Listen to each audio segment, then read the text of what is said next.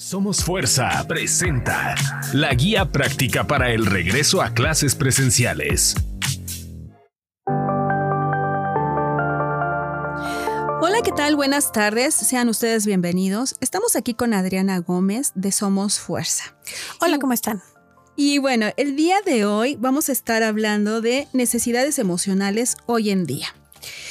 Sí, fíjate que queremos hacer ahora énfasis en el tema. Eh, hemos comentado mucho las habilidades socioemocionales y el tema emocional, pero ahora dirigiéndolo a la parte del de, eh, conocimiento, ¿no? Cómo los padres de familia pueden lograr eh, potenciar el aprendizaje y cómo pueden a través de este mismo y el uso de los valores lograr conectar con los niños y darle las herramientas que necesitan para este regreso a clases. Pero a ver, explícame, ¿cómo serían estas necesidades emocionales? Ok, primero que nada, ¿qué necesitan ahorita los niños? Calmarse. Calmarse en el sentido de que de manera inconsciente tenemos temas de ansiedad y depresión, lo hemos dicho constantemente. Entonces, sentirse seguros y confiados, ¿no? De que ya sea que estén en un lugar o en otro, con, con sus papás o sin sus papás, se sientan bien, se sientan tranquilos. Eso sería lo primero. Asimismo, trabajar tolerancia, resiliencia, ¿no? El, el, poderse levantar de esta adversidad, de esta crisis que hemos llevado a cabo, pero de manera individual. O sea, una cosa es que papá y mamá me digan todo va a estar bien y otra que yo realmente sienta que todo va a estar bien.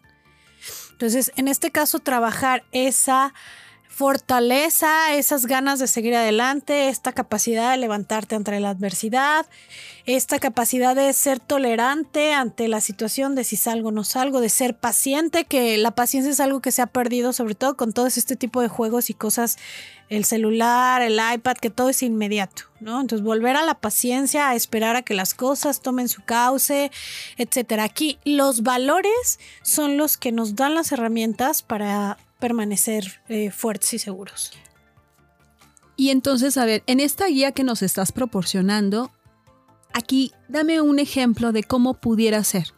Bueno, la guía está enfocada para que tanto docentes, padres de familia y niños, cada uno en su, en su guía. O sea, trabajas estas tres vertientes. Así es, cada una de ellas eh, llevan la misma línea. Primero voy hacia adentro, voy hacia mí, reconozco lo que estoy sintiendo, lo que estoy viviendo y luego poco a poco voy hacia afuera, ¿no? Ya que estoy consciente y claro de cómo me siento, entonces ahora sí, ¿qué debo de hacer para estar donde yo quisiera? ¿no? O para, en este caso, estar en el regreso a clases en el aula o los padres de familia retomar una cierta normalidad y, rutina de vida o los docentes enfrentarme a eh, este regreso a clases, a estar en el aula con los niños. Bueno, nos queda muy claro que se han estado como perdiendo muchas cosas, entre ellas obviamente vidas, este, la cuestión de la enfermedad, eh, esta parte de la seguridad. Entonces, bueno, ha sido como una pérdida de muchos aspectos. Aquí la cuestión es, ¿cómo tú recuperas esa esencia? Bueno, una vez que vamos hacia adentro, lo que queremos es que reconozcas qué hay en ti, que reconozcas quién eres, quién eres desde el inicio, ¿no? ¿Cuáles son tus eh, virtudes? ¿Cuáles son tus eh, conocimientos, tus habilidades, tus competencias, tus valores, cómo te han funcionado y cuáles tienes que desarrollar. Entonces, hacemos ciertas eh, actividades, algunas para los niños, por ejemplo, simplemente son dibujos, para los padres de familia es reconoce tu logro del día, para los docentes es plática con otro docente y que te diga qué puedes mejorar de ti mismo. Es el tipo de actividades que proponemos. Y con ellas entonces tú nuevamente reconstruyes lo que hay dentro de ti e identificas o reconectas con quién eres. Una vez que haces esto, te invitamos, conforme va avanzando la guía, a que lo lleves hacia afuera, o sea, lo compartas, ¿no? Si eres un niño y sabes que lo tuyo es saber escuchar, pues entonces que lo pongas en práctica cuando hay un conflicto, cuando un niño se siente mal, cuando eh, alguien quiere platicar, estar ahí y aplicar este tipo de escucha. Ahora, ¿cómo, ¿cómo le haces para ir hacia afuera cuando todo el tiempo hemos estado adentro? Claro, es una pregunta importante porque eh, lo platicábamos eh, el otro día de hay gente que sale y sigue conectada en el celular, o sea, no se platican entre ellos, ¿no? Ahora que ya podemos salir a la calle, uno supondría que sales para convivir y no. Entonces, lo que tenemos que hacer es ir nuevamente eh, poniendo atención en estas cosas, irnos desconectando. Es decir, que tus hijos se acaba la clase virtual y luego se conectan al Xbox. Cada uno tiene su recámara, cada uno tiene su Xbox. Yo me la paso en el celular, mi esposo también, bla, bla, bla. Empezar a tener espacios, horarios, tiempos de convivencia. Ahora voy a pensar como, como mamá, ¿Cómo, ¿Cómo le hago? ¿Cómo le hago cuando hay estas desconexiones? O sea, ¿qué debo de hacer? ¿Cómo debo de hacerlo? Ah, bueno, aquí lo que tenemos que hacer y se sugiere en la guía son actividades muy fáciles. Te voy a poner un ejemplo. Eh, jugar maratón. ¿no? Jugar maratón con tus hijos, eh, ¿qué es lo que hace? Fomenta el aprendizaje. El aprendizaje eh, vamos a separar conocimiento de aprendizaje. Conocimiento es eso que te aprendes de memoria y está ahí como si fuera tu tu cabeza un CPU y le aplicas clic y sale la información, ¿no? Y aprendizaje es eso que llevas a la vida, o sea, que logras entender, lo conoces, lo tienes como conocimiento, lo comprendes y lo puedes llevar a la vida cotidiana, ¿no? Entonces, cuando tú estás jugando maratón, en el momento en que es un juego, es una experiencia vivencial para el niño. Luego entonces ya lo aprende, no solo lo conoce, no solo lo memoriza. Entonces aquí organizas juegos de mesa en los que puedas estar interactuando y haciéndolos a todos partícipe. También tenemos, por ejemplo, uno de una de las actividades es tener un pizarrón o, un dibujo, un, lo como le quieras decir, en el refri donde cada uno reconozca lo mejor de otro. Entonces, si hoy el niño dice, hoy mamá siento que fuiste muy paciente, lo va a ir a anotar ahí. Y mañana a lo mejor dice, ay, gracias a mi hermanito que me dio la mano para cruzar la calle. O sea, vas generando acciones que te hagan interactuar con todos los eh, integrantes de la familia. Y entonces, bueno, quiero pensar que, esta forma de, recuperar la esencia es como seducir a mi hijo, ¿no? Al juego, a estar en contacto. A invitarlo, claro. ¿Cómo lo haces con un maestro? Ok, el maestro, entre padres y maestros, esa seducción, como le dices, tiene que venir desde el diálogo. Ha sido muy complicado porque no está sucediendo. Hay muy poco diálogo.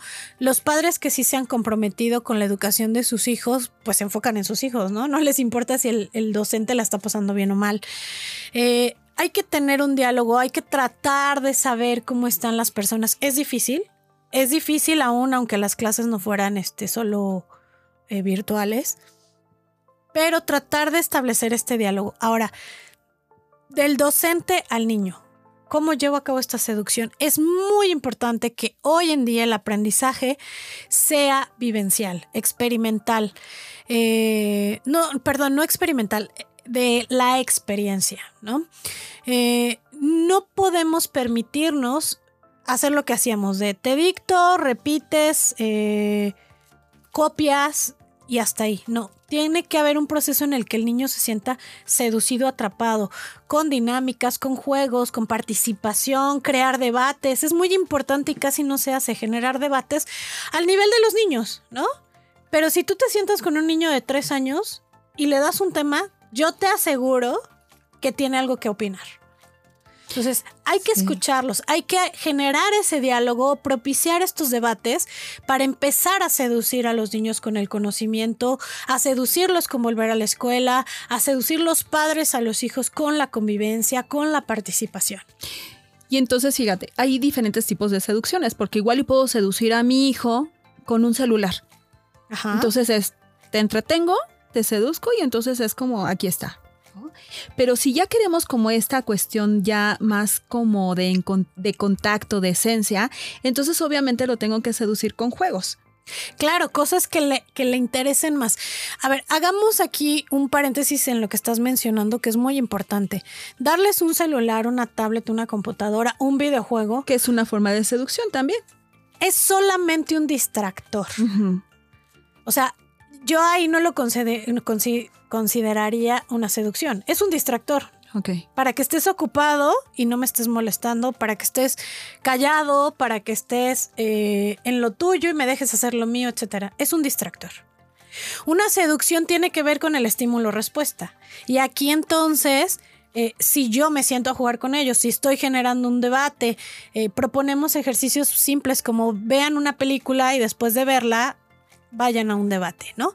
Entonces, este ejercicio, ¿qué genera? Interés. Claro. Diversión.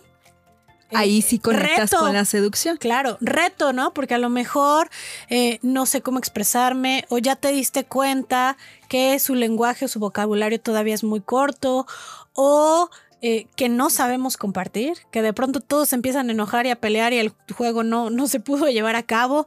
Entonces ahí es donde viene la seducción. Pensemos que seducción es esto de poco a poquito voy entrando y conociendo lo que te gusta y te voy dando eso, poco a poco, poco a poco, ¿no? Entonces es un trabajo. Es un esfuerzo, pero que bien vale la pena hacer, porque hoy más que nunca lo hemos dicho ya en muchos de los podcasts, hoy más que nunca lo que tenemos que aprender son habilidades y competencias que se queden para la vida. Y estas a través del uso de los valores para poder salir de un eh, momento de crisis tan fuerte que estamos viviendo. Y entonces quiero pensar que las, este, la, la esencia la recuperas con los valores. Claro, la esencia la recuperas con los valores porque descubres quién eres, ¿Para qué soy bueno? ¿Cómo puedo ayudar al de al lado? ¿Qué estoy dispuesto a hacer por los demás? Claro, ¿cuál es mi punto creativo, este, mis habilidades, mis retos? Así es. Y una vez que identificas eso, en la misma guía te vamos llevando para que aquellos que ya identificaste que no tienes, que no sabes, que no se te dan, cómo los vayas a ir generando, ¿no? Practicando. Y lo más importante, que lo compartas con los demás. Claro. Ok, no, pues está bastante interesante. Y bueno, pues ahí tienen toda la información. Ahí, este, bueno, ya estamos hablando de, estas guías que, que, Adi nos está proporcionando.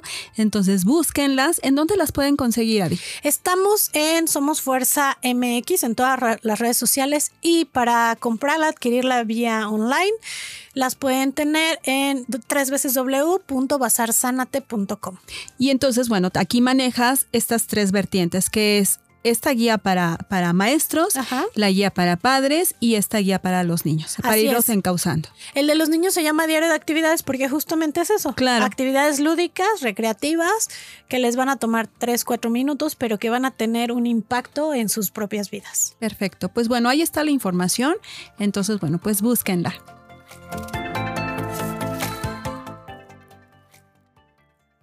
Síguenos y adquiere nuestra guía en redes sociales como Somos Fuerza MX o vía WhatsApp al 5528 46 48.